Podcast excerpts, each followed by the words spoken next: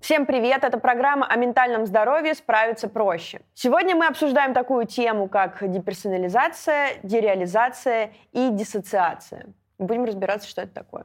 У нас сегодня в гостях моя подруга Ксения. Ксения, привет. Спасибо, что ты к нам пришла. Да, спасибо, что даете возможность рассказать историю, потому что я очень давно хотела ей поделиться. Здорово. Тогда Давай э, расскажи, наверное, с самого начала, как э, в детстве у тебя было, какие были предпосылки, с чем ты вообще жила? А, ну, я не буду прям в подробности вдаваться, потому что это все-таки не только мои интересы затрагивает, но если сказать коротко, у меня была крайне дисфункциональная семья, и я была в состоянии жесткого стресса с самого младенчества. И также у одного из родителей есть выраженные как бы нарциссические черты, и вот эта концепция удобного ребенка, она то есть, присутствовала во всех моих э, сферах жизни, и я даже, честно говоря, не помню... То есть иногда говорят, вспомни детство, что тебе нравилось и так далее. У меня вообще нет ни одного ответа на это. То есть мне кажется, какое-то размытие личности было с самого детства. Э, я очень хорошо помню, что многие случаи, когда я пыталась в детстве вспомнить события, которые со мной были, я их э, как бы вспоминала не своими глазами, а как будто я всегда вижу картинку со стороны. И я даже очень хорошо помню, я пошла в детский садик где-то лет в пять, и я очень стеснялась. И я помню, я играю в игрушки, и сзади стоит девочка, и воспитательница говорит, вот у нас новая девочка Ксюша. И я прям эту картинку всю вижу со стороны. То есть лет в пять у меня уже прошла, произошла сильная диссоциация. А, дальше э, у меня была сильная травма, у меня умер дедушка, это было лет в 15-16. И то есть как бы психика была уже достаточно расшатана и подготовлена к тому, что произойдет дальше. В 17 лет э, был Новый год, и я почему-то решила, хотя я так обычно не делаю, но вот тогда мне прям было ощущение, что мне прям надо. Я смешала алкоголь и выкурила, скажем, легкие наркотики. И это был первый единственный раз, когда у меня случился блокаут. То есть я помню, вот, типа, условно говоря, там пару моментов из всей ночи, остальное я не помню вообще. И я пошла ночевать к подружке, и я просыпаюсь, и я понимаю, что я не, у меня нет ощущения того, что я проснулась. То есть у меня ощущение, что я просто сплю, я вижу сон, и я, конечно, очень сильно испугалась. Я начала спрашивать у ребят, с которыми я была предыдущей ночью. Я говорю, у вас есть такой эффект? Э, у вас такое происходит? Они говорят, нет, ничего такого нет, и никогда и не было. И я думаю, ну ладно, если так у всех не произошло, значит, у меня скоро пройдет. А и... как это ощущалось? Как будто ты все еще там под, под под влиянием чего-то? Во-первых, я все время чувствовала, что я либо смотрю кино, либо я смотрю на свою жизнь из-под какого-то серого купола, сквозь стекло. То есть я не чувствовала, что я нахожусь вообще в контакте с окружающими предметами. Очень хорошо я помню пример, когда я видела батон свежеиспеченного хлеба, я чувствовала вот этот вот аромат, но я как бы знала, потому что у меня был предыдущий опыт, что эти вещи совмещаются. А так в моей картине мира это был просто хлеб, и был аромат отдельно от него. То есть вот эта история после Нового года, а, ты проснулась, и у тебя это туманное состояние затянулось на сколько? На дни, на недели? На очень долго, на годы. На годы? Да. Э, сейчас скажу, получается, где-то то есть я жила в постоянном ожидании, что это пройдет. И только... И надо еще учесть то, что мне было 17... Это было типа лет 13 назад. Никто не говорил тогда про ментальное здоровье. И, соответственно, у меня и отношения с родителями были не очень качественные, и ни с кем из взрослых не было качественных отношений. И я э, то ли боялась, то ли понимала, что я не найду поддержки и помощи по этому вопросу. И поэтому я просто сидела и смиренно ждала, когда это пройдет. А, и потом только я додумалась прогуглить в интернете. Вот, типа, смотришь на жизнь через, там, э, мутное стекло, э, что это такое. И я увидела то, что это синдром дереализации, деперсонализации. И я такая, а, вот оно что. И там все остальные симптомы тоже подходили. То есть что я в тот момент все эти четыре года ощущала? Первое, у меня абсолютно отсутствовало само понятие настроения. Это что Это значит? как? Вот, э, например, когда ты в депрессии, тебе очень больно и плохо. Угу. Когда ты просто в обычной жизни, ты можешь испо- испытывать как сильные какие-то чувства, типа радость, злость, э, там, э, грусть, и также можешь испытывать какие-то такие неоднозначные эмоции. А тут ты просто ничего не испытываешь. То есть тебя там ударили, тебе не больно. Э, ты даже физически ничего не чувствуешь. Я помню то, что я ходила всю зиму в минус 15 в осеннем пальто, потому что мне не было холодно. И там доходило даже до того, что я себя селфхармила, потому что я хотела хоть что-то почувствовать. То есть у тебя просто э, отсутствуют и физические ощущения, и эмоциональные. То, то есть, есть ты как будто не в своем теле вообще? Во-первых, еще постоянно есть ситуация, то, что ты думаешь, что все привычные тебе предметы что ты их видишь первый раз. Типа даже свои руки. Вот ты смотришь на них, типа, и ты думаешь, что это какие-то э, руки другого, не другого человека, но это вот, знаете, в компьютерных играх, типа, ты гоняешь, ты там видишь свои руки, но ты понимаешь, что это твой аватар в компьютерной игре. И здесь как бы, ну, очень похожая история. И по симптомам еще, помимо отсутствия эмоций и какого-либо вообще понятия настроения, еще есть очень сильное ощущение, что у тебя отсутствует память, хотя фактически она у тебя есть. То есть если тебя про что-то спросят, ты вспомнишь события предыдущего дня, но когда ты просыпаешься, у тебя полное ощущение, что там просто темнота, и там ничего не было, и ты каждый день как будто рождаешься заново, заново, заново, заново. Да, То есть и... какой-то, какая-то последовательность не складывается в жизни? Нет, вообще нет. Ага. У тебя ощущение, что ты живешь одним днем и живешь только в этом моменте.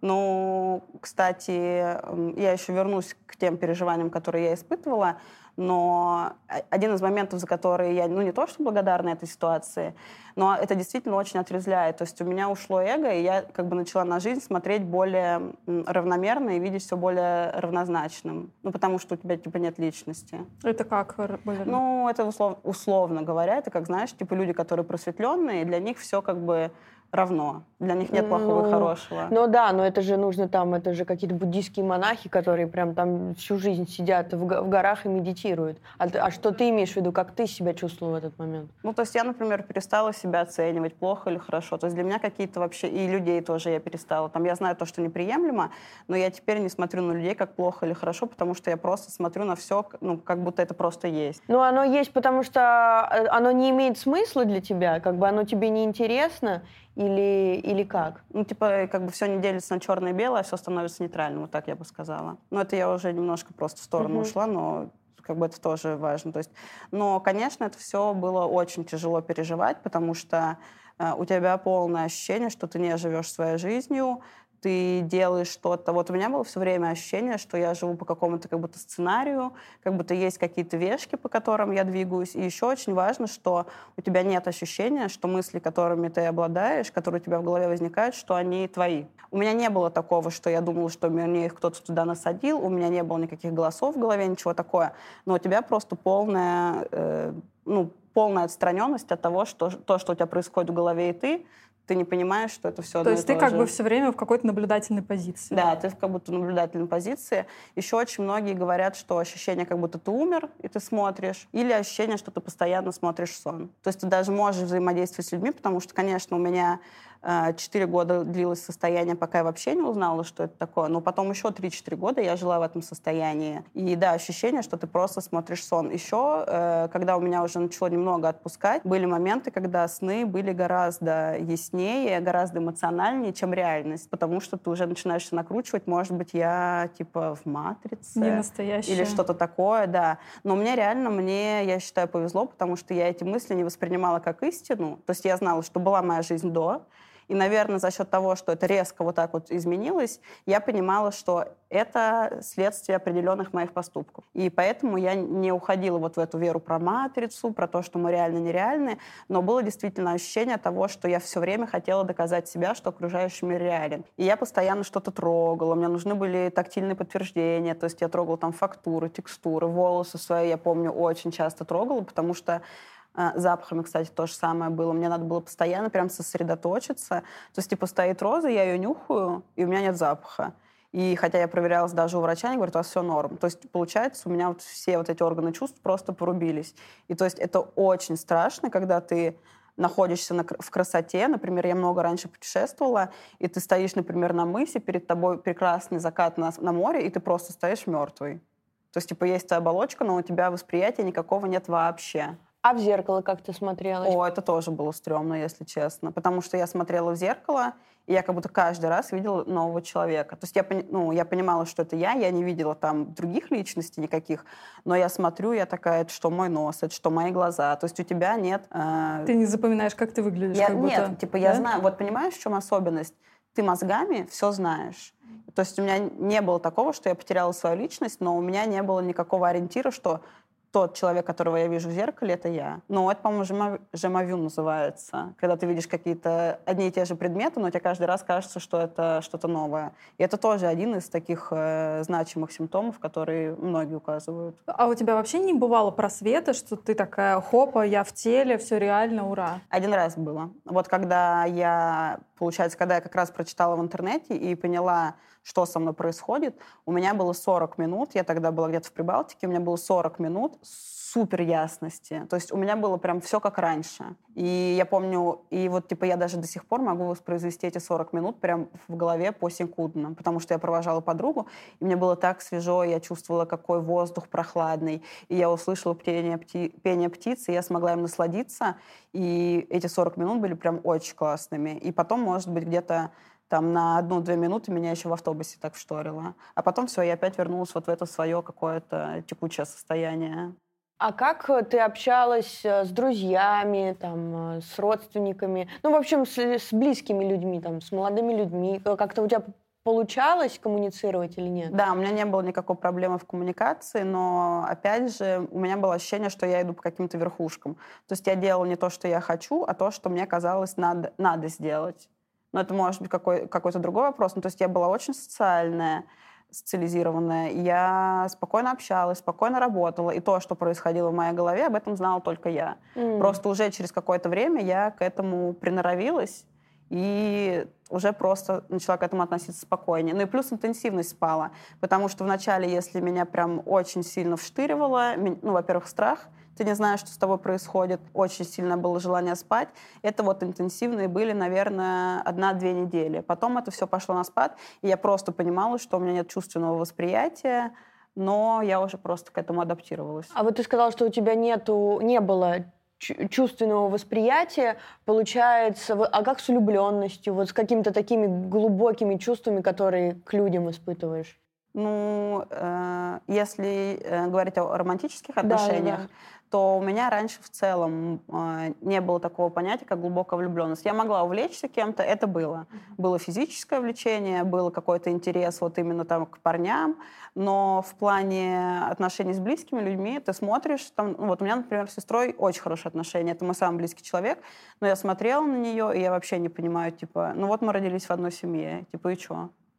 И, ну, там она хорошая девочка, и что? То есть вот этого теплого чувства когда ты видишь своего близкого человека, оно отсутствовало вообще. И у меня также было ощущение, что у меня нет родителей, например. То есть, типа, есть мама, папа номинальные, но, типа, что я к ним что-то чувствую, я к ним вообще ничего не чувствовала. И также ко всем родственникам. То есть у меня не дети, ну вот знаете, там, типа, есть стандартное, тебя там умиляют маленькие дети, котята, собачки, условно говоря. Тоже ничего. То есть вообще ничего. Только, только мозгом ты знаешь, что это твой близкий человек. И как ты пошла на тропу выздоровления? Ну, во-первых, са- самое важное это, конечно, осознание. Да? То есть я уже знала. Я, наверное, одна из первых вообще пошла к психологу в свое время. Эм, это было типа лет 12-13 назад. И она мне помогала, но в целом это сейчас есть этические предписания да, о том, как себя психолог должен вести. Тогда я о них не знала, и вот эта работа с психологом меня очень сильно напугала, потому что она мне навредила по факту. Она свои какие-то вещи непроработанные проецировала на меня, и после этого я такая, не, я типа не хочу с психологом работать. Но потом я понимала, что мое состояние не физическое никакое не улучшается. Я думаю, хорошо, я попробую снова, и я вернулась в психотерапию уже несколько лет спустя. Потом меня начало крыть, крыть, крыть, и я тебе уже говорила несколько раз, что благодаря тому, что по определенным э, ситуациям я на тебя подписалась, и ты говорила много о своем ментальном здоровье, и я начала понимать, что у меня депрессия, которая ухудшается, ухудшается, ухудшается, и нет этому ни конца, ни края.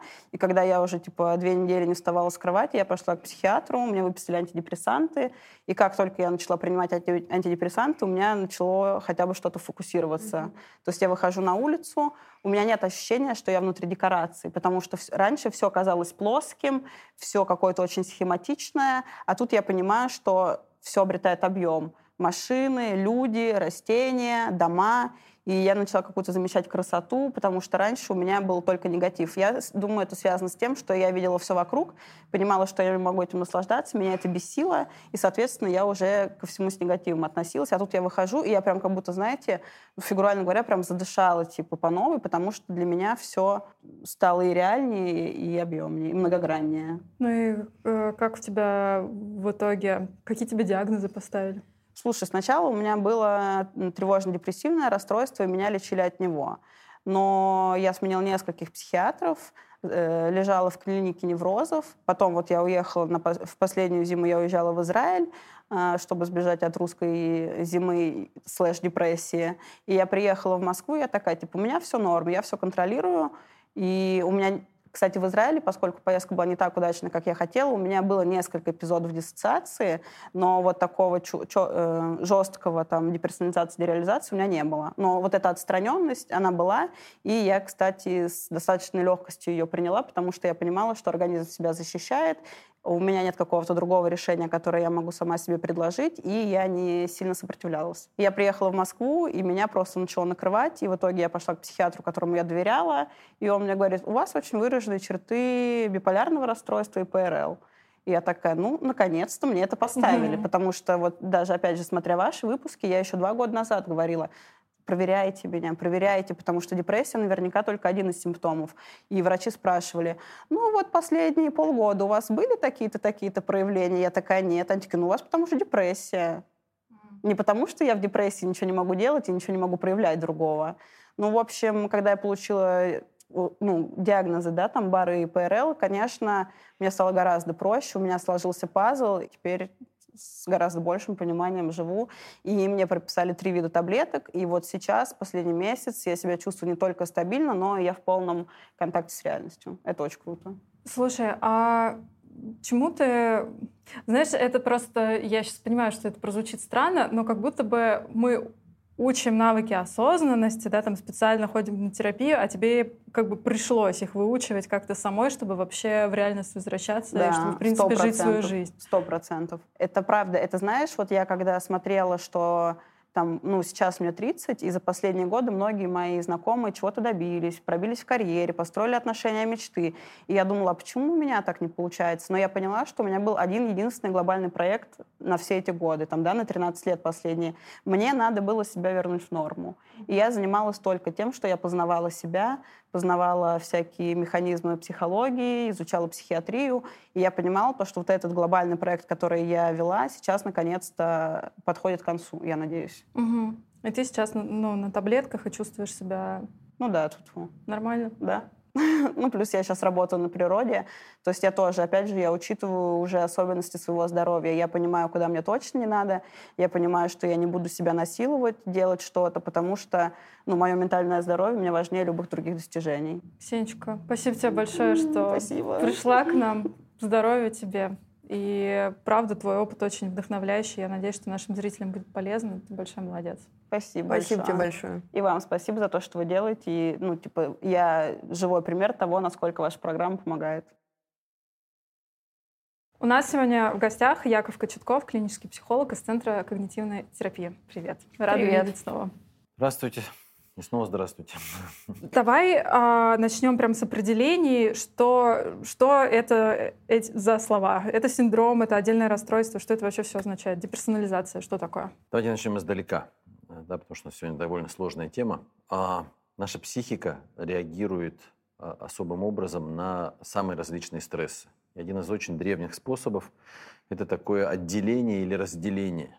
Да, то есть когда мы отделяемся от происходящего – в общем-то, человеческая психика – это относительно молодой конструкт, и э, эти механизмы могут быть очень несовершенны. И мы начнем, наверное, с вами с более простой истории, это как раз синдром деперсонализации и дереализации, а потом поговорим про диссоциацию, потому что это гораздо более такая туманная и спорная тема. Окей, okay. что такое? Да, деперсонализация и дереализация. Э, деперсонализация – это ситуация, когда человек ощущает себя не так, как обычно. Знаете, вот интересная история. Если вы откроете даже классификацию МКБ-10, МКБ-11, там а, видно, что очень трудно описать людям, что это такое. Если человек этого не испытал, э, это очень сложно передать другому. В целом, это ощущение, что со мной что-то не так, как будто бы мое тело не мое, как будто бы я на себя как бы со стороны смотрю, как будто бы мои эмоции по-другому как-то себя ведут.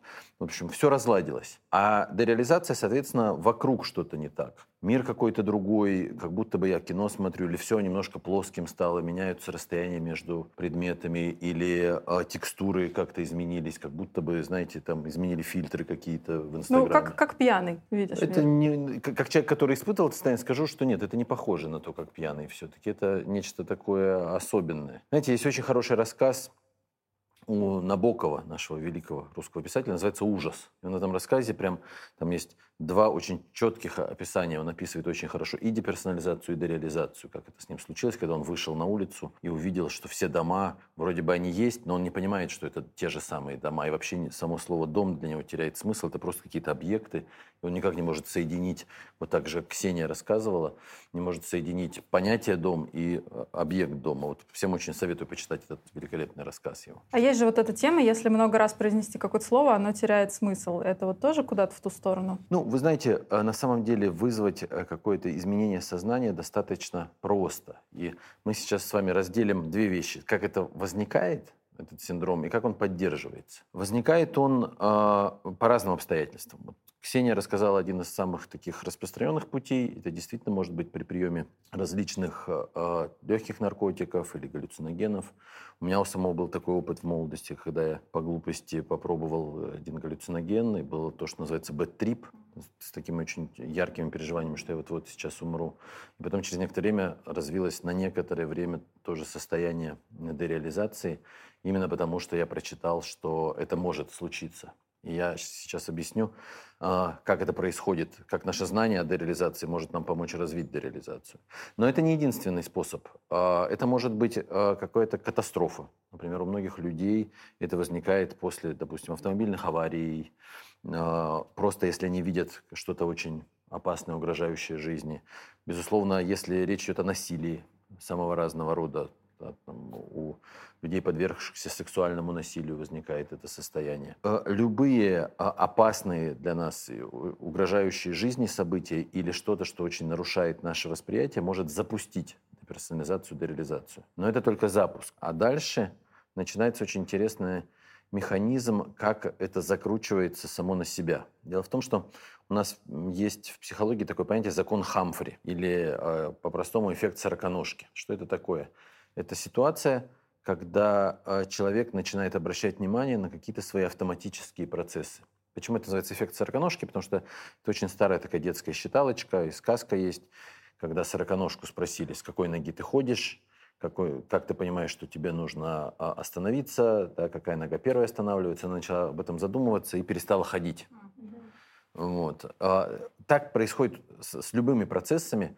То есть ну, я до сих пор, вот, я очень давно вожу машину, но иногда вдруг такое состояние, а, когда сядешь за, новую, за руль новой машины, и в какой-то момент вдруг как будто бы тебе нужно заново себе сказать, что вот здесь газ, здесь тормоз. Потому что произошла ну, такая мимолетная деавтоматизация. Но если это происходит на постоянной основе, если мы постоянно обращаем внимание на какой-то процесс, так бывает, например, при тревоге о здоровье, там, при паническом расстройстве и при синдроме деперсонализации и дереализации, то этот процесс разлаживается. Вот в частности, что происходит с людьми, когда у них сначала что-то произошло, например, что-то для них очень тревожное, и есть первое ощущение деперсонализации, дереализации. Что происходит дальше? Дальше мозг начинает все время обращать внимание на то, что со мной что-то не так. Да? И это не обязательно сознательное ощущение. Это очень таки мимолетное, постоянно как будто бы такой, знаете, прожектор, направленный внутрь, который все время освещает.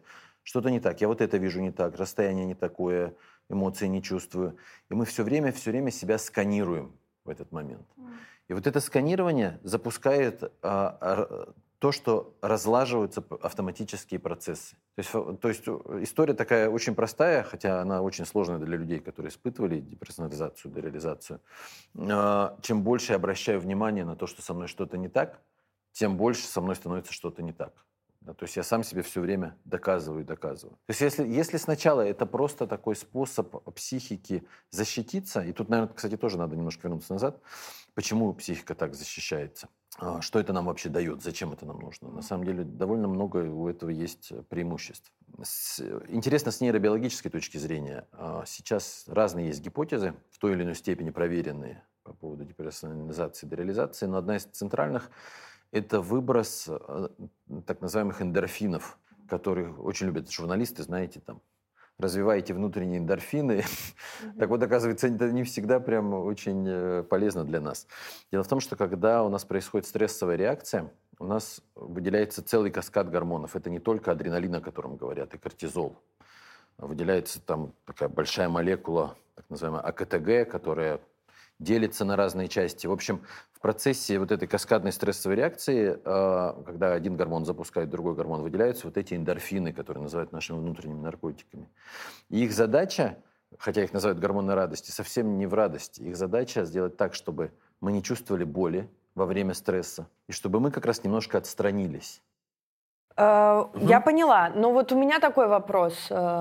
Но э, ты сказал, что это в моменты какого-то стресса. У меня да. бывает такое, что я утром проснусь, я начинаю умываться и понимаю, что вот что-то что не так. Вот, ну, судя по симптомам, это, я не понимаю, деперсонализация или дисоци... де... дереализация. дереализация. А, но такое ощущение, что я нахожусь не в своем теле, что я смотрю на себя со стороны, а, и вот как будто бы мысли какие-то ватные, и вот так вот все как-то плывет. А, я сейчас научилась с этим справляться, я беру лед, и вот когда угу. лед там 7 минут, как 10 поддержишь, угу. то становится легче. Но вот я не понимаю, э, организм, получается, накопил стресс, и что там утром у меня это случилось? Или, или как это происходит? Ну, я, наверное, не, не берусь сейчас диагностировать, что конкретно с тобой происходит, но просто важно понимать, э, что наше сознание — это не какая-то очень такая, знаете, хорошо работающая организация.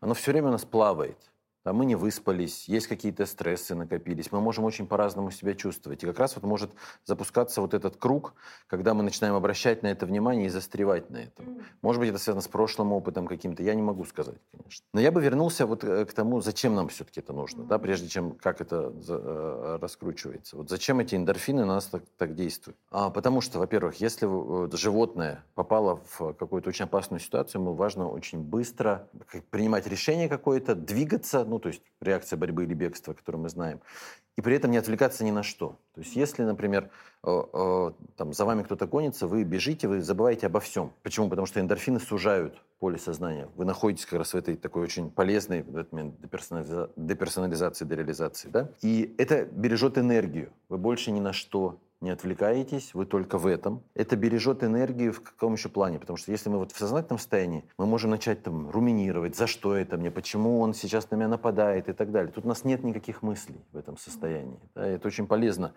Только выживание. Вот Решение проблем. Да. Ну и, конечно, а, это может быть неприятная правда о людях, но это еще и такое разрешение внутренних конфликтов. Например, во многих ситуациях когда расследуют какие-то дела, там, например, там, кто-то бросил своего ребенка или жену, или там капитан корабля сбежал с корабля, и он говорит, я не понимаю, вот просто накатило что-то, я побежал куда-то, потом только понял, я должен был остаться на месте. Вот это тоже срабатывает такая наша внутренняя обезьяна, да, мы на какой-то момент становимся просто животным, которым нужно выжить, и в этом очень нам помогает деперсонализация, дереализация. Ну, то есть это эффект какой-то? Ну, скажем так, это одна из сторон аффекта, вызванного травмой. Да, то есть нам, нам очень важно мыслить просто, не чувствовать боли, не чувствовать эмоций, не чувствовать раскаяния, просто действовать. И это не психоз. Это не психоз. Мы сейчас, мы сейчас говорим только, вот, вот когда мы говорим, mm-hmm. я сейчас говорю только о начале, mm-hmm. то есть вот только о первой реакции. Ну да, вот хопа и что-то, да. я нереальная или вокруг что-то Так я так и не поняла, а угу. деперсонализация от дереализации чем отличаются? Ну, на самом деле, недаром говорят, что это синдром ДПДР, сейчас давайте сокращенно, вот, потому что а, обычно это вместе. Да, но у некоторых людей разделяется. Да, то есть деперсонализация это обо мне, дереализация это об окружающем мире. Все, поняла. Если говорить о психозе, ты спросила, да, это вот э, очень важная линия развития дальнейших событий. Что происходит? Вот человек попал в какую-то травму, он испытал вот это странное состояние, успокоился, потом в какой-то момент вспомнил, о, у меня было такое состояние, начинает себя сканировать, обнаруживает опять это состояние, оно закрепляется, потому что человек начинает себя постоянно проверять. Например, некоторые люди с деперсонализацией, дереализацией там подходят к зеркалу, чтобы убедиться, что я это я, угу. и очень долго на себя смотрят. А эффект обратный.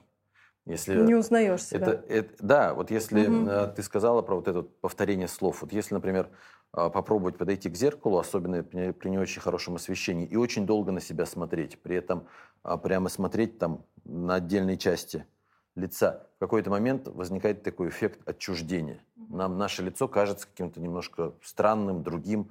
И это то, что происходит как раз э, с людьми с ДПДР, потому что а, они, чем больше они проверяют, это части порочного круга этой проблемы, чем больше они проверяют, тем хуже становится.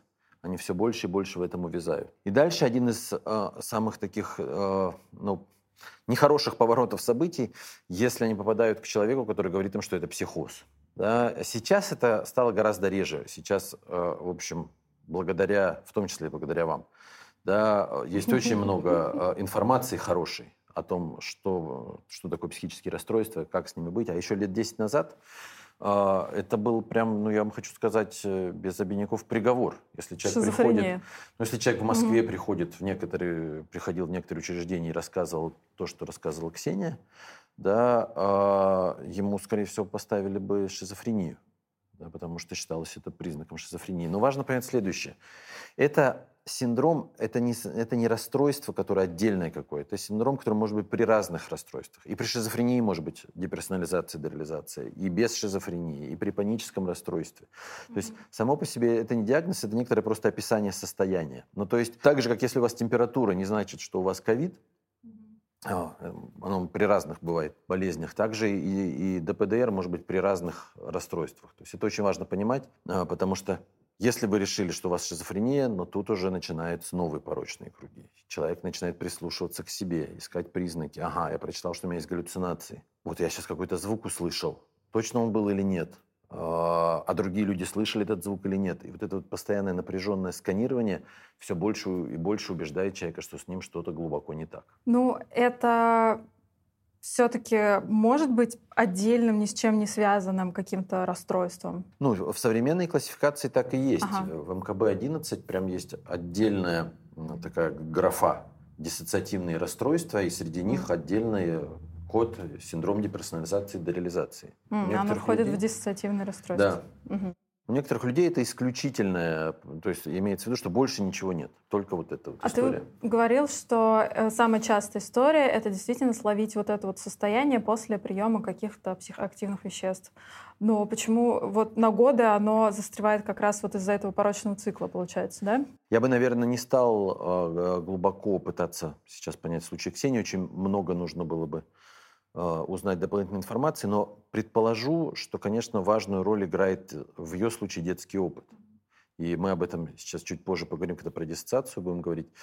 А, потому что травматический опыт детства действительно а, довольно часто как бы приводит к тому, что человек учится отстраняться от происходящего. Если много стресса, если вокруг там, насилие, если к ребенку плохо относятся то действительно нам ничего иногда не остается, как уходить в мир какой-то, вот, ну, где я как бы немножко со стороны на это смотрю и э, могу это переносить гораздо легче. Я это к чему говорю? К тому, что если был такой опыт, а потом был такой триггер, например, какая-то катастрофа или прием психоактивных веществ, то, конечно, это может, э, ну, как бы, как ключ к замку подходит. И дальше это может гораздо дольше сохраняться, чем если бы, например, у Ксении не было этого детского опыта. То есть она гораздо раньше могла бы, может быть, выйти из этого состояния, но не было бы таким привычным для нее. Ну, то есть была какая-то предпосылка, это было уже что-то вот знакомое, что организм как бы запомнил, и тут вот здрасте, пожалуйста. Да, и, угу. и отсутствие понимания, да, поскольку никто не объяснил вот этот круг, никто не, не показал, как из него выйти, из этого круга, да, а, а он уже от нас не зависит просто крутится, крутится и крутится в голове, и ничего с этим не сделаешь. Вот это постоянное сканирование. Это приводит к такой хронификации проблемы. Ну, то есть, получается, нужно не сканировать, а как не сканировать, если все вокруг нереально? Ну, вот мы тут а, подходим к такой истории, что с этим делать. Но я бы сначала, наверное, сказал, что, конечно, есть случаи деперсонализации, дереализации, связанные с длительным приемом наркотиков. Угу. Я сейчас, честно говоря, не помню, там такая довольно сложная аббревиатура есть англоязычная по этому поводу. То есть, когда человек очень долго употребляет некоторые наркотики, э, то э, это уже на таком на биологическом уровне происходит. Ну, получается, это что, как, что-то в мозгу уже, что ну, да, там, да? Просто уже не возвращаешься. Не возвращаешься Счита, обратно. Считается, что и вот этот вот баланс э, эндорфинов как раз нарушается, да, и человек... Ну, там э, такие есть четкие истории, например, у человека есть такой визуальный снег, то есть он годами видит все как будто бы, вот знаете, как испорченный телевизор, вот так немножко все дрожит вокруг, например. Или как будто бы вот э, так, такие ну, точки, mm-hmm. да, пиксели мелькают вокруг. И, и эта история, хотя она тоже, конечно, закручивается, когда человек на нее обращает внимание, но а, само по себе, если не обращать внимания, она не проходит. Потому что это уже действительно такие органические некоторые причин имеет. Но если мы говорим о таких случаях, более да. простых, да, то э, хорошая новость в том, что у нас сейчас есть способы с этим справиться, но я бы не сказал, что это просто. Вроде бы круг простой. КПТ. Э, КПТ, не только КПТ. Да, и, и, например, э, так называемая терапия принятия и ответственностью э, предлагает как раз те методы, которые мы и в КПТ тоже используем для деперсонализации, дереализации. То есть, по большому счету, здесь два очень важных момента. Первое – это чтобы человек понял этот порочный круг и отключил сканирование постоянное, хотя бы, хотя бы на уровне сознательном. То есть, например, не подходил к зеркалу, не пытался там кого-то спрашивать, а ты нормально видишь или ненормально окружающее. То есть а, отключил то, что мы называем охранительное поведение, потому что это не помогает. И второе, а, что для нас очень важно, чтобы человек э, с деперсонализацией, дереализацией научился принимать это состояние, не пытаясь с ним бороться. И для этого мы пытаемся делать такую довольно изощренную экспозицию. А почему изощренную? Я напомню нашим слушателям, что такое экспозиция. Это когда мы делаем то, что человек боится вместе с ним. Если там, при панике человек боится умереть, и мы знаем, что он не умрет, но он только боится этого, мы, например, там, делаем гипервентиляцию, чтобы вызвать у него очень неприятное ощущение, которое бы он научился переносить.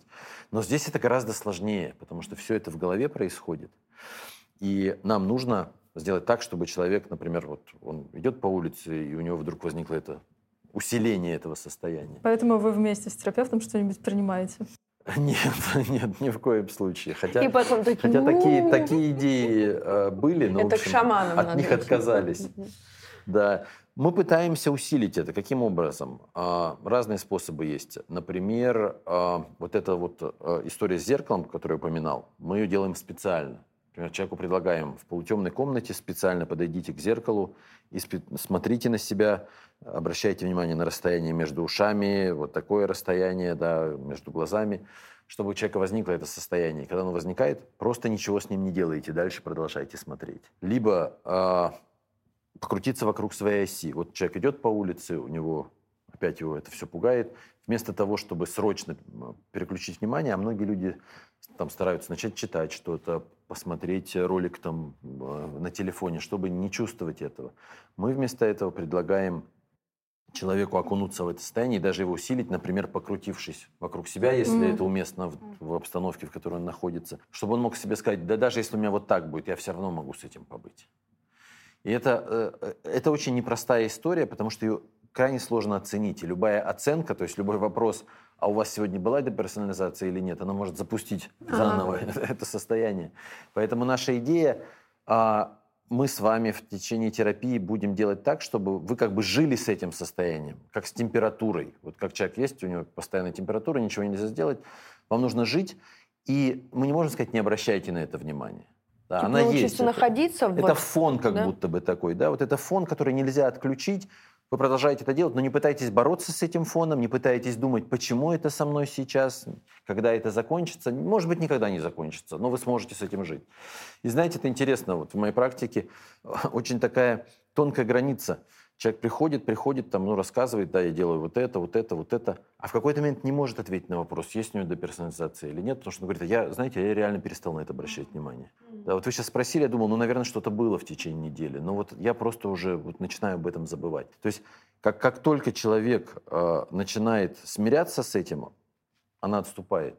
Да, вот это вот такой парадокс. А вот навыки осознанности, например, про- подходят э, при таких ситуациях? Условно, вот что-то начинается, и какие-нибудь там пять Или оно вредит? Или вредит. Это очень, это очень хороший вопрос. А, вот смотрите, я думаю, что в, в случае, который был у Ксении, в какой-то степени это было бы скорее полезно. У нее все-таки была ну, довольно такая серьезная форма да, она прям очень глубоко в это погрузилась. То есть, когда это уже такой, такой уже действительно состояние некоторой диссоциации наступает, да, почему бы и нет.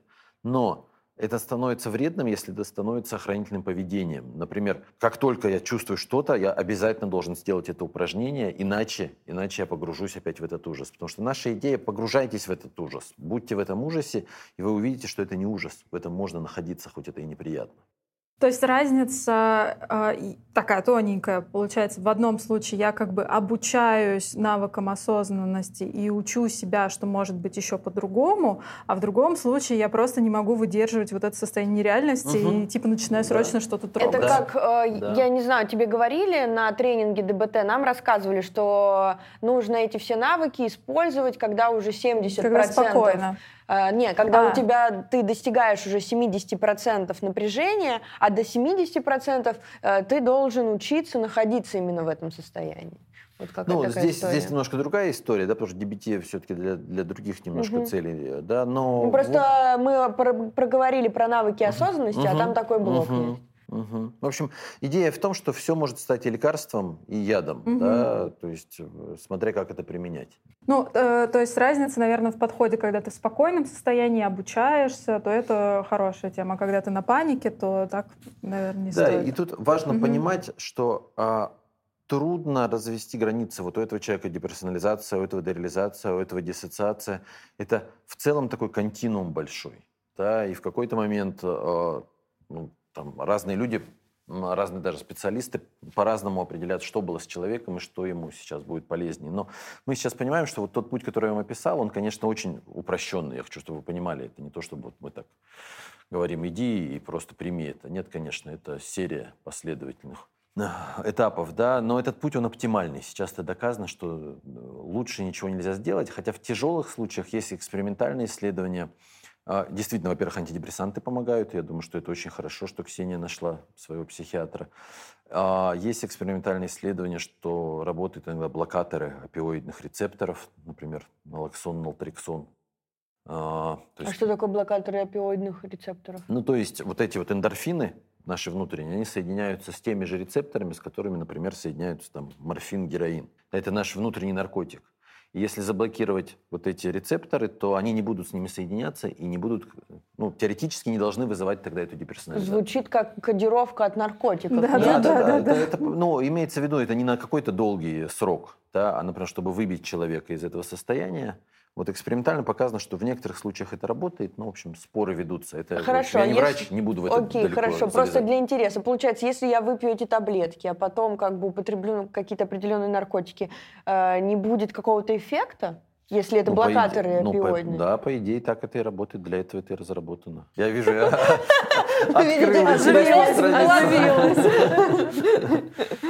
Окей.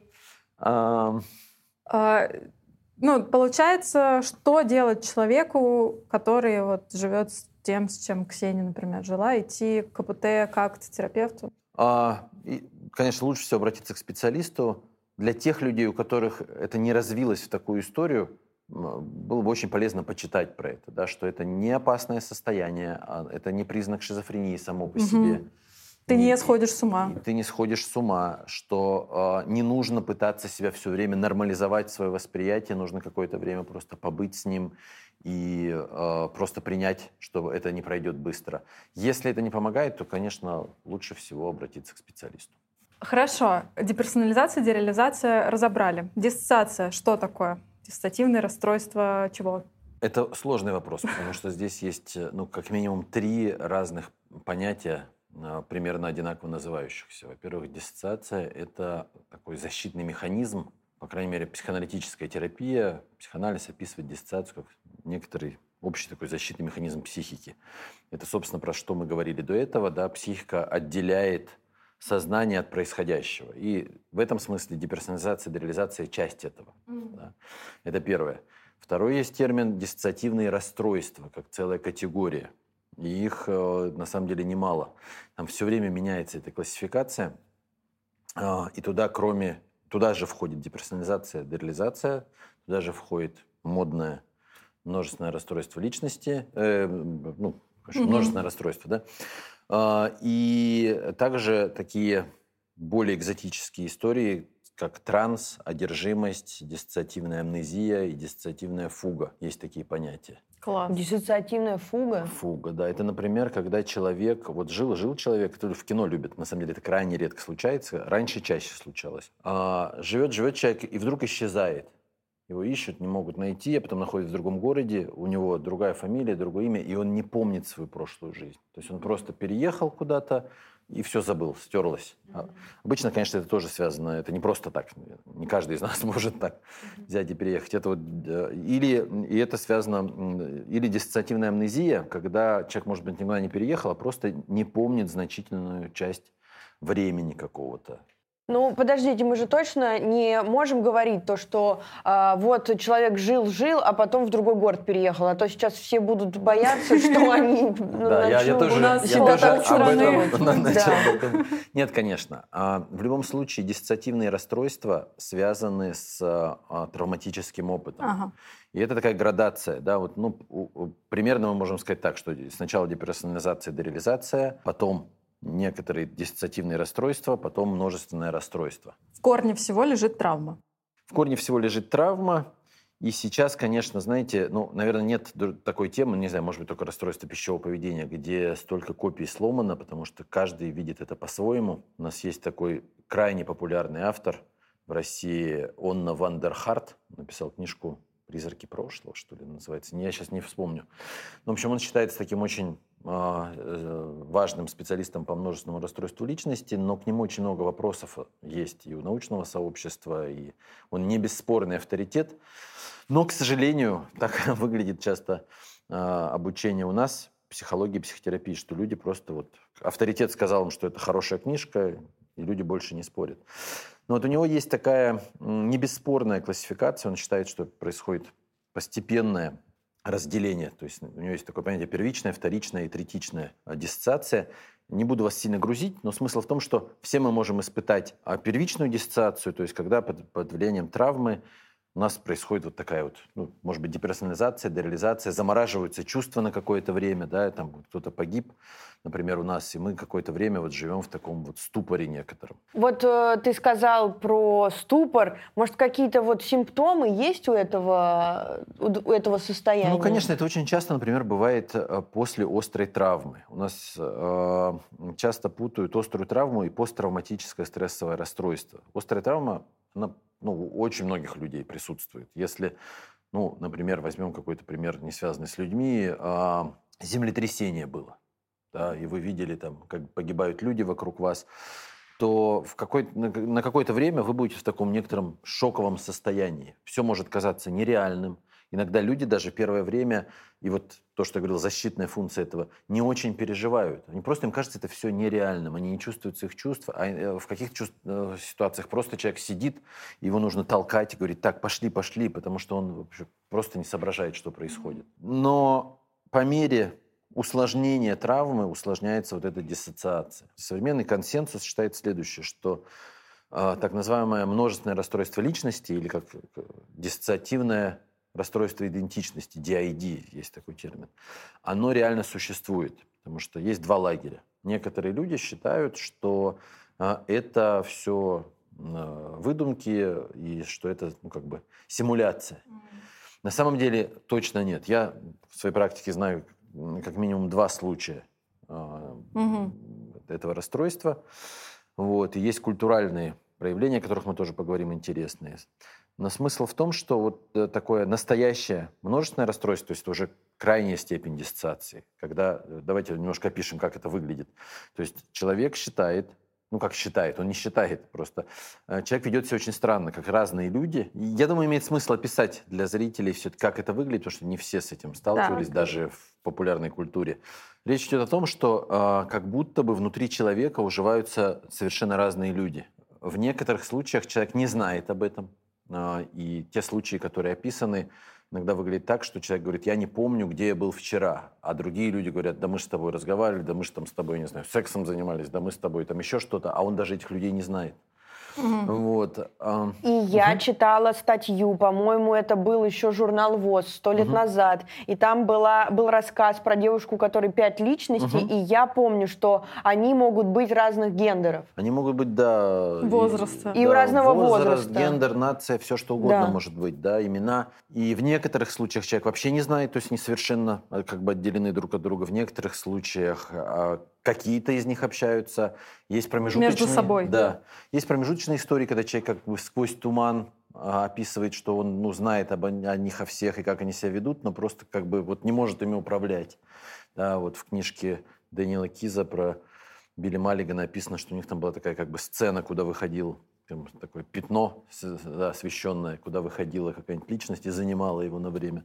Ну, э, вот в фильме «Сплит» с Джеймсом Макэвоем... Не а, смотрел, честно говоря. так. Да вы шутите, что ли? Посмотрите срочно. Там они прямо использовали вот это выражение «take the light». Угу. То есть выйти в свет, вот такая-то личность угу. сейчас takes the light, и вот угу. она да, верховодит. И, и, и, конечно, а, знаете, это стало очень популярным, потому что это очень странное что-то, это прямо, ну, там, студенты-психологи мечтают встретиться с таким человеком. И у этого есть, конечно, не очень хорошая сторона, потому что мы должны понимать, что это очень редкое расстройство на самом деле. И с чем оно связано? Оно связано с запредельным уровнем стресса, который человек пережил в детстве. Запредельным. Что я имею в виду? Например, хроническое сексуальное и физическое насилие, когда человека насилуют, запирают там в шкаф куда-нибудь, там морят голодом и так далее. То есть не единичный случай.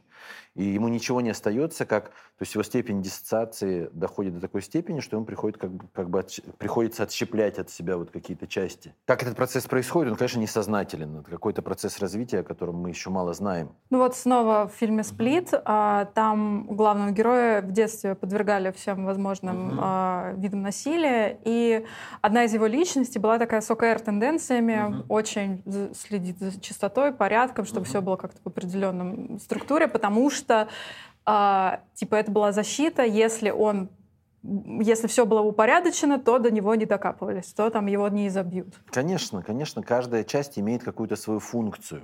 А, совершенно четко. Так же, как, знаете, у нас у всех ведь есть разные стороны личности, просто мы интегрированы и понимаем, что я – это я.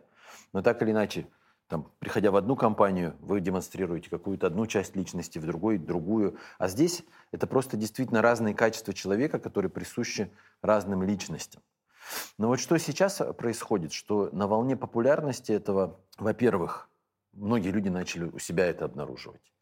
Прям это эпидемия одно время была, что очень много людей с множественным расстройством а личности. А это правда так или это мода? А, я думаю, что в некоторых случаях а, люди, у которых действительно есть проблемы с идентичностью, например, при пограничном расстройстве личности, когда они начинают вглядываться в себя, вот так же, как вот этот вот закон Хамфри, да, о котором мы говорили, они начинают это обнаруживать. Если вы себе говорите, например, э, целый день, если у вас не очень хорошая идентичность, и вы говорите, ага, когда я матерюсь, это точно не я, а вот какая-то часть меня, то постепенно вы начинаете в это верить. Ну, я так понимаю, что в, при вот этих всех диссоциативных историях там именно личность полностью меняется? Или как-то Там вот есть, есть, есть градации. градации есть градации, да? да.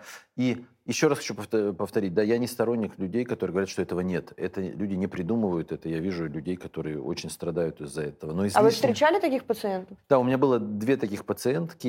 Я по понятным причинам не могу о них рассказывать, но это бесспорные истории с подтвержденными психиатрами диагнозами. И кроме этого я встречал такие культуральные феномены. Я думаю, что об этом будет очень интересно тоже рассказать. Дело в том, что помимо вот такого травматического пути, есть еще один путь. На самом деле человечество довольно на протяжении очень многих лет жило в очень стрессовых условиях. И до сих пор Да, люди в некоторых областях э, нашей многострадальной планеты так и живут. И поэтому существует такое понятие, которое вы, наверное, слышали, транс и одержимость. Вы знаете, что во всем мире там, изгоняют бесов, да, то есть вдруг там человек начал себя вести странно, заговорил другим голосом. Вот, кстати. Экзорцист – почетная да. профессия. Кстати, кстати, да. вот это мы раска... э, затравку эту сделал еще в прошлом году э, наш э, друг э, Краснощеков, э, психиатр, и он сказал, что не будет про это рассказывать, а мне вот очень интересно. А, вот э, куча же всяких вот этих историй с экзорцизмом, что чел... в человека вселяются бесы, он э, может разговаривать на других языках, которые никогда не знал, у его как-то по-разному выкручивает. И если с научной точки зрения это объяснить, это что может быть? Это диссоциативное расстройство. И э, я вам хочу сказать, что я много читал литературу на эту тему, что все знаменитые случаи, когда люди говорили на других языках, они очень объяснимы. Человек, например, в детстве жил в среде, где говорили на этом языке, забыл его плотно, но просто в, в этом состоянии может его вспомнить. То есть это не такая история, что он там заговорил на древнеарамейском, как рассказывают, да, которого он никогда не слышал. Нет, это обычные языки или выдуманные языки еще, которые сам человек неосознанно придумывает, то есть тарабарщина. Так вот, далеко ходить не надо. Помимо а, таких известных историй, когда там в Сергиевом Посаде у нас одно время это практиковалось, изгоняли бесов. Серьезно? В Сергиевом да, Посаде да, изгоняли да, бесов? Да. Как интересно. Там был такой отец Герман, по-моему, сейчас ему запретили это делать, и к нему приходили люди, э, и он изгонял из них бесов. Но кроме этого у нас есть такая интересная история в стране, так называемая икотка. Это, это очень локально распространенное заболевание, только в Пермском крае. Сейчас есть, раньше шире было. И э, там это выглядит так, что э, люди, обычно это люди из глухих деревень, сейчас это в основном пожилые женщины уже, э, верят, что в них появилась другая сущность. Появилась она потому, что кто-то злой обычно заговорил квас, там плюнул в квас, они выпили этот квас, и эта сущность квас попала именно. внутрь. Э, квас, там какие-то еще жидкости. Вот. И эта, эта сущность начинает, а, у нее есть свое имя обычно, а, иногда там Василий Иванович называют его, да, там муж, мужским именем. Вот. И эта сущность говорит другим голосом. Тембр они, голоса меняется. А, это интересно, они начинают говорить на вдохе. Вот таким образом. Ага. Ой, страшно стало. Они говорят на вдохе, из-за этого их голос начинает похож быть на мужской. И при этом они делают это неосознанно. Вот что поразительно. Они делают это неосознанно. И в этом состоянии они делают то, э, что они не могут делать в обычном состоянии. Есть очень хорошая книжка одного пермского психиатра, который анализирует все эти случаи, а их было очень много. Смысл в том, что обычно это женщины, которые живут в очень тяжелых жизненных условиях, там, мужья-алкоголики, которые их бьют, невозможность выразить свои эмоции, и при этом а, с детства впитанная вот эта культура, что кто-то тебя может заразить икоткой. Mm-hmm. И когда они как бы заражаются икоткой, у них появляется способ выражать свои негативные эмоции. Они матерятся, кидаются, но говорят, это икотка сделала. Mm. И никто их не осуждает. Потому что, как бы, ну, вот они, это же не она делает. И часто, а, когда это происходит, у человека меняется социальный статус, к нему некоторое уважение, потому что считается, что человек с икоткой может, например, находить пропавшие вещи или предсказывать какие-то события.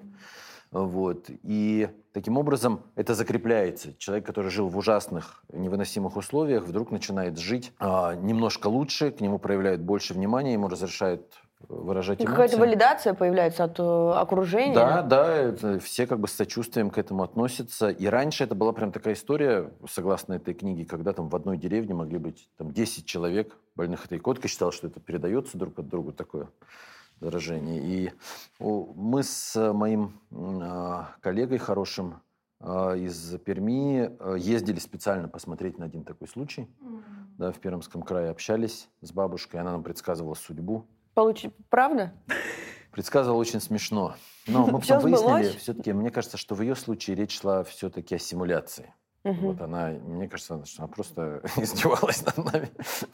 Но смысл в том, что э, она предсказывала нам судьбу. Знаете, как обычно люди предсказывают судьбу? Они используют общие сведения. Например, там у тебя, наверное, есть проблемы в отношениях, и смотрит, как человек реагирует. Да, то есть что-то, что очень распространено. Ну да. И она по отношению к нам применяла эти же приемы, но она опиралась на идеи, которые вокруг нее, и поэтому было очень смешно. Например, она говорила, вот ты пьяный все время на машине ездишь, да? Глядя мне в глаза. А я решил, а я решил себе соглашаться, говорю, да, да. Он говорит, вот видишь, я все знаю о тебе. Пьяный девок возишь на машине? Я говорю, вожу, бабушка, вожу. Вот. И она нам рассказала то есть, всю историю бедного э, деревенского жителя Коми-Пермятского округа, как он пьяный ездит на машине, как его бьет полиция, как у него там есть хронические заболевания. И она была очень рада, что мы совсем соглашались. Вот. Я это к тому, что на самом деле, конечно, за этим нет, нет никакой мистики реально. Угу. Да, это просто, к сожалению, э, чаще всего это э, последствия тяжелой жизни. И, как видите, вот в, в этом культуральном смысле это не обязательно детский опыт. То есть такое может происходить и если у человека есть текущий негативный опыт. Но тут он, получается, как будто бы хочет э, как-то безопасно, ну, не безопасно. Ну, не очень безопасно. Не очень безопасно. Вылезти выражать, наружу. выражать не эмоции. то, что хочет, это же, понимаете, несознательная история. Ага. Не, не, не то, чтобы она хочет это делать. Да? Она, потому что чаще всего это женщины, потому что чаще всего женщины живут хуже, чем мужчины, к сожалению. Вот. А она не хочет это делать, но это такой очень древний способ. И а, многие религиозные культы на этом были построены, когда там люди собираются вместе, там, бьет барабан, все там корчатся, кричат, вопят, да, а потом им становится легче. Потому что ну, как единственное... в солнцестоянии в фильме. Да, угу. абсолютно точно. Да. Это уже это единственное место, где можно, наконец, вот это выразить, угу. и дальше опять продолжать жизнь, не очень, жить не очень легкую и веселую жизнь. Так а делать-то с ними что, с этими всеми расстройствами диссоциативными? Ну, смотрите, вот если мы вернемся к множественному расстройству личности, да, это парадокс, знаете, что это редчайшее расстройство сейчас берутся лечить огромное количество людей. Я вся поражаюсь. Человек, который учился психологии там два месяца где-то, берется за тяжелейшие травмы. Ну, хотя... это интересно. Ой, это очень... Потому да. что это интересно. Конечно, да. интересно, как интересно. в фильме. Да. Вот. А на самом деле терапия существует, для таких расстройств, она очень долгая, она очень нелегкая. На самом деле, я вам хочу сказать, что ничего веселого и интересного в этом нет. Это э, история, которая изматывает э, самих профессионалов, потому что тебе нужно... Несколько личностей терапевтировать. Даже дело не в этом. Приходится сталкиваться с чудовищным опытом насилия. Да, воспроиз... Он воспроизводится в терапии. Да, человек ну, буквально у тебя на глазах страшно страдает, и нужно это все выдерживать. Поэтому это не так интересно, как в кино. Фильм про Билли Миллигана был очень позитивный, если мне не изменяет память, я его давно смотрела. Но он как-то, он так и снят как-то весело, и там какие-то вот эти все фантастические твари, вот. Как-то ну, в общем, так, на самом деле это не весело, но а, если говорить о том, что мы делаем обычно, разные есть подходы к этому. Я не буду сейчас вдаваться там, в научные детали, но смысл в том, что мы пытаемся, во-первых, познакомить их друг с другом и сделать так, чтобы человек мог использовать эти функции не разделяясь. Ну, то есть, условно говоря, мне нужно выражать свою злость или отстаивать свои права, чтобы мне не нужно было для этого какую-то личность вызывать, mm-hmm. а чтобы вот я сейчас, такой как я, мог это делать, да, мог натренироваться и постепенно вернуть. Ну, вот это. если мы чуть-чуть э, перемотаем э, пораньше, тогда, если у человека такое расстройство, какой именно подход ему искать? КПТ? Чтобы вот, эм, если кто-то, может, посмотрит, и чтобы они искали терапевтов какого-то определенного направления. Ну, на самом деле, а, вот а, такого направления, обычно это такая... Я очень не люблю этого, но нужно признать, здесь нужна интегративная работа. А, ближе всего это к схемотерапии. Mm-hmm. Да, вот в схема, э, схемотерапия работает с этим расстройством. А, мы используем методы, которые в КПТ мы используем для работы с а, посттравматическим стрессовым расстройством, потому что очень важно переработать травму, чтобы человек больше не расщеплялся, а мог вернуться в эту травму, а, побыть с ней, может быть, выразить свой гнев обидчикам и так далее. Да? Экспозиция воображения. То есть. Экспозиция воображения, рескриптинг и так далее. То есть, в общем, это что-то на стыке схемотерапии и КБТ. Плюс, конечно, хорошие специалисты используют еще разные телесно-ориентированные техники. Почему я говорю хорошие? Потому что не нужно с этого начинать. То есть, потому что у нас масса людей, которые сразу там с телом начинают Есть какой-то тренд, кстати, на эти телесные все практики. Ну, это всегда было. Э, что люди э, часто идут вместо обычной терапии, там КПТ-шной какой-нибудь, mm. а в телесную mm-hmm. терапию. И сразу прям, да, прям сразу с порога, с ноги. И, наверное, э, как ты думаешь, это как, ну, это так здорово делать или Спросила нет? Спросила КПТшника. Ну, я просто хочу сказать, что тут важно понять следующее, что люди ищут облегчение. Ну, Да. облегчение я И понимаю. когда ты идешь там на массаж или боди, там какую-нибудь терапию, Саундхилинг какой-нибудь, да. да, там масса всяких есть историй, да, а, ты довольно быстро получаешь, ну, некоторое облегчение. Ты пришел зажатый весь, там, тебя там подвигали, пок- покричал, по- там, не знаю, помассажировали, и ты вышел, и тебе вот ты чувствуешь, мне лучше, и ты начинаешь ходить, ходить, ходить. И это неплохо, но если не перерабатывается при этом проблема сама, если ты каждый раз зажат, потому что у тебя есть убеждение, что тебе нельзя выражать свою злость, или что ты должен быть перфекционистом и работать с утра до вечера, и ты с этим не работаешь, то ты будешь просто сбрасывать это в Ну, в одно общем, место и это возвращаться. си- симптоматическое Да. лечение Да, получается. симптоматическое Мгм. лечение. Простите, Окей. телесно ориентированные терапевты. Хорошо, тогда получается людям с э, диссоциативными и всеми этими историями, наверное, не стоит идти сразу к телесным терапевтам, а и гештальт, и психоанализ, наверное, тоже не очень я хорошо. Думаю, я, я думаю, что эта история обычно, обычно, знаете, это такая командная работа, потому что тут нужен часто хороший психиатр, хороший терапевт, э, который э, в этой теме, а я думаю, что их, ну там, в нашей стране их может быть там 10 человек, которые могут э, То есть этом. рандомно Да, вот с этой, Мгм. с этой проблемой точно нет. Потом иногда Мгм. нужен там семейный терапевт, потому что очень это на семью может воздействовать и так далее.